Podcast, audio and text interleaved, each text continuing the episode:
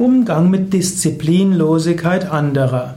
Vielleicht bist du ein disziplinierter Mensch, der einen geregelten Tagesablauf hat, der Dinge tut, die getan werden muss, ob er will oder nicht. Und vielleicht gibt es in deiner Umgebung Menschen, die das nicht tun. Vielleicht bist du sogar mit einem solchen Menschen verheiratet. Vielleicht sind es deine Kollegen oder deine Mitarbeiter. Wie gehst du damit um? Zunächst mal bei deinem Partner gilt, Du hast ihn oder sie so ausgesucht. Also, jetzt musst du, jetzt lerne damit zu leben. Liebe den Menschen, den du liebst, so wie er oder sie ist. Versuche nicht, ihn oder sie umzuerziehen. Du kannst aber offen auch deine Anliegen und Bedürfnisse nennen und dann könnt ihr Vereinbarungen treffen.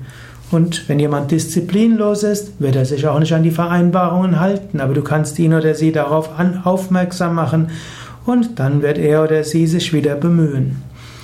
Unter deinen Kollegen ist es auch ähnlich. Es gilt, klare Vereinbarungen zu treffen. Die disziplinlosen Menschen werden öfters gegen die Vereinbarungen verstoßen. Ist auch okay, du musst daraus keine große Szene machen, aber erinnere die anderen daran und erinnere sie wieder und wieder. Vielleicht gelingt es ja doch, den anderen zu etwas mehr Disziplin zu bringen.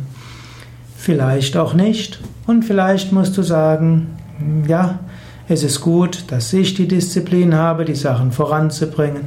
Die anderen machen auch ihren Job, aber vielleicht etwas unruhiger als ich.